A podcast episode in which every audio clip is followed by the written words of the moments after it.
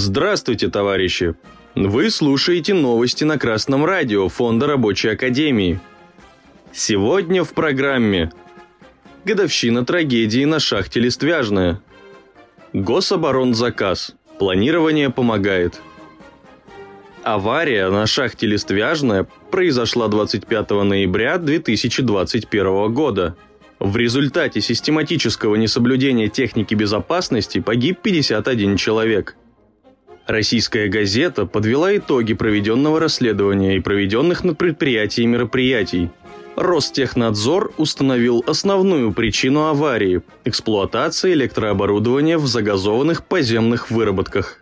Издание сообщает, что результаты контрольных замеров систематически искажались. Данные индивидуальных приборов газоанализаторов игнорировались.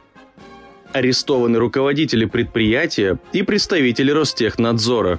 Заведено несколько десятков административных дел. Информационное агентство «Комсомольская правда» обнародовало сумму, которую бывший чиновник Ростехнадзора ежемесячно получал от директора Листвяжной – 100 тысяч рублей за бездействие в случаях выявления нарушений. Хорошо, что виновных наказывают, но как предотвратить беду? Какой опыт должен извлечь рабочий класс? В первую очередь, помните, в ваших интересах соблюдение техники безопасности на производстве при любых экономических условиях. Ваша жизнь и здоровье бесценны.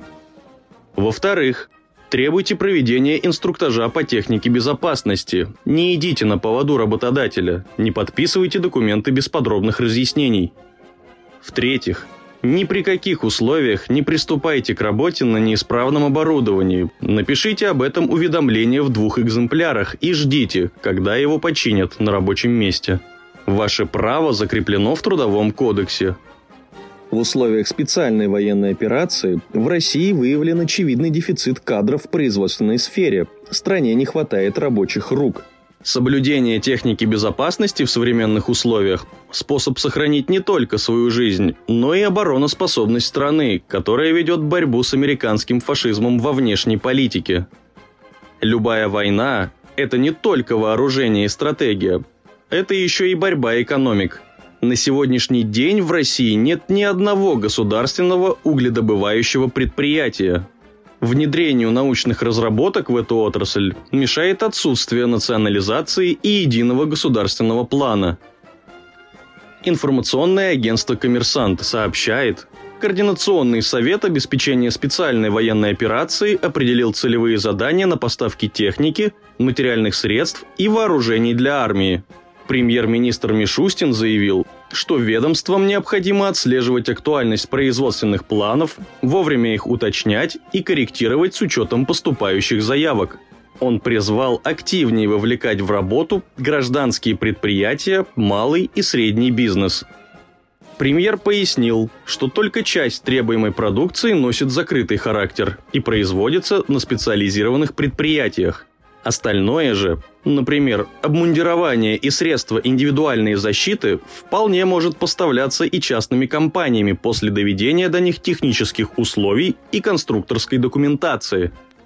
Очевидно, что требуемое включение частных компаний в цепочке поставок для нужд вооруженных сил влечет за собой их участие в централизованном планировании производственных процессов – ведь, как ранее говорилось, для каждого пункта номенклатуры поставок формируется свой план-график, с которым предприятия должны быть ознакомлены и который может охватывать всю цепочку производства, обеспечение сырьем и комплектующими.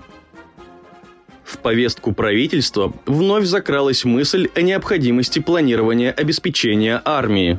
Оказалось, что производственных мощностей государственного сектора для победы недостаточно.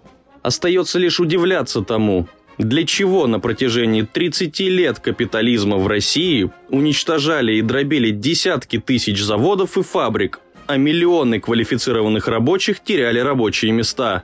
Ведь малый бизнес не построит ни ракету, ни танк, не произведет тонны продовольствия и обмундирования.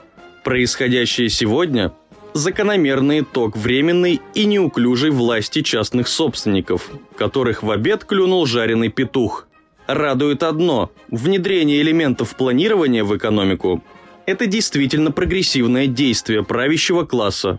и не только во время войны. Увеличение производственных мощностей – объективная необходимость в современных условиях, и без организованного рабочего класса эту задачу не решить. Новости читал Юдин Илья, деревня Занькова.